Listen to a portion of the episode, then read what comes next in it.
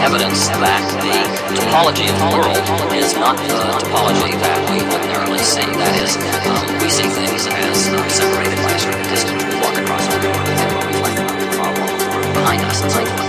Um, but there's an attempt to say, well, maybe things that um, from our macroscopic point appear to be widely separated in space.